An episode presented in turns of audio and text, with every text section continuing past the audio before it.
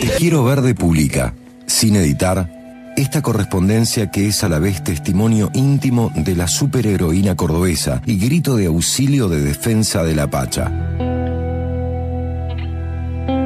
Desde la clandestinidad de la civilización cordobesística llegan las cartas de Gea.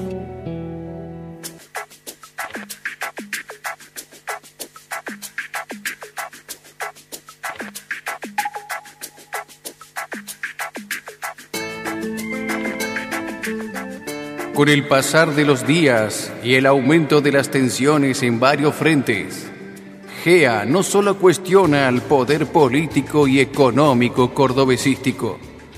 Después de una profunda crisis donde revisó sus ideales y motivaciones en esta nueva etapa, algunos roces internos con Horacio, el líder de la resistencia, ponen alerta a nuestra superheroína sobre la difícil misión de llevar un rumbo colectivo sin gretas ni contradicciones.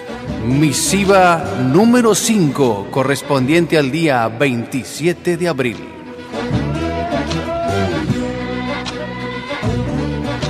Nacido en Santa Fe 1894, cerca de Cañada de inmigrantes italianos. Hoy, como nunca sentí que el enemigo está aquí, entre nosotros, acechándonos.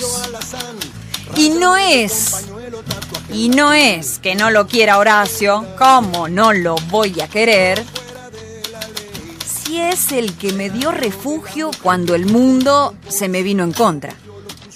En contra de Georgina, esa, esa Georgina que fui.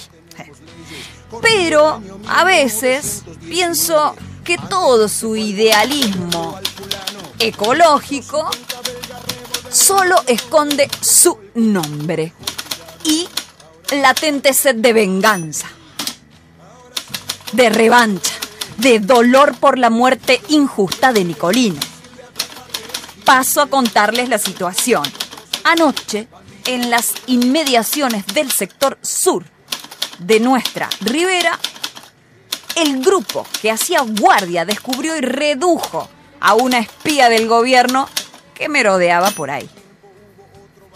Horacio enloqueció.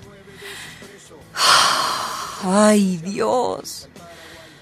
Le empezó a dar una paliza tremenda en la que tuve que intervenir porque si no, si no lo mata. Segundo David Peralta, alias Mate Cocido, también fuera de la ley. Todos se habían quedado impactados e inmóviles y tuve que detener a Horacio violentamente. ¿No te das cuenta que terminás defendiendo a los que nos quieren matar? ¿Por qué no le das una manito desmontando para la autovía también? dijo con sorna. ¿No entendés que estamos en guerra? ¿Son ellos o nosotros? No hay espacios para tibios vociferó antes de irse maldiciendo para su casa. Me sentí sola, coma, confundida. El silencio de los demás miembros de la resistencia me pareció el mismo silencio cómplice que tiene el ciudadano medio cordobesístico que tanto detesto. Por suerte, Santucha habló y tendió una mano. Un manto de piedad a la situación. Traigan al hombre a mi casa, que lo vamos a curar.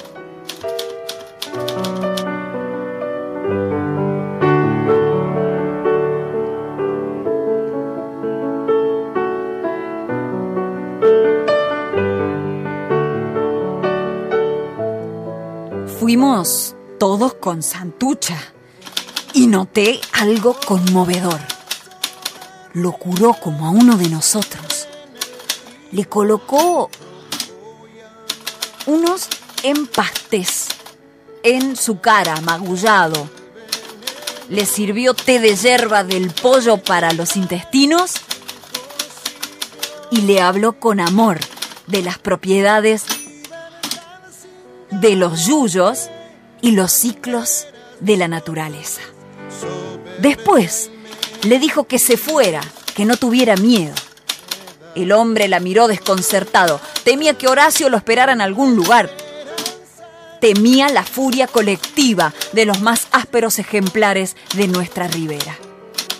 Pero los silencios de Santucha tienen el poder de un temblor de tierra.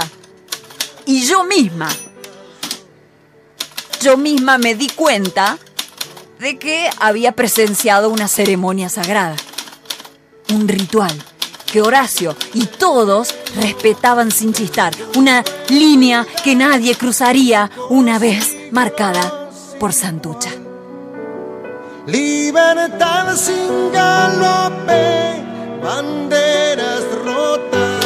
Antes de irse, el hombre volteó y nos dijo con el brillo en los ojos del que no miente. Nadie se va a enterar por esta boca que en esta ribera se esconde Gea.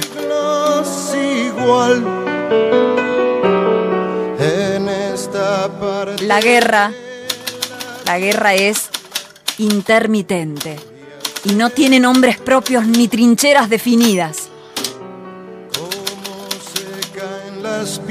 Santucha lo sabe y me lo está enseñando.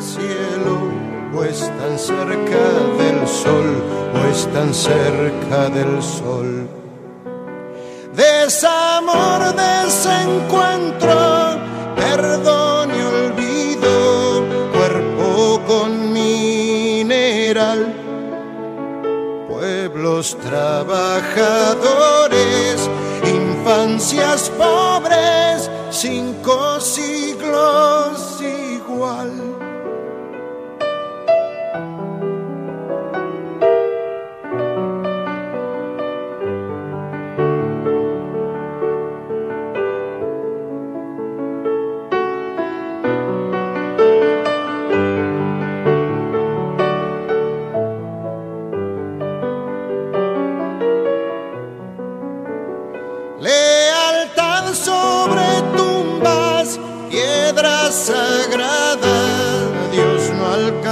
a llorar.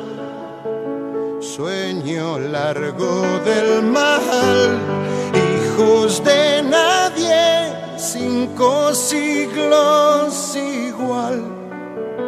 Muerte contra la vida, gloria de un pueblo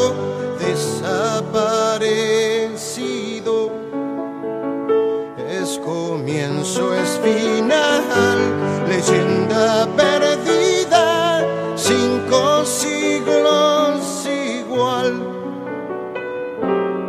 En esta parte de la tierra la historia se cayó. Como secan las piedras, aun las que tocan el están cerca del sol, o están cerca del sol.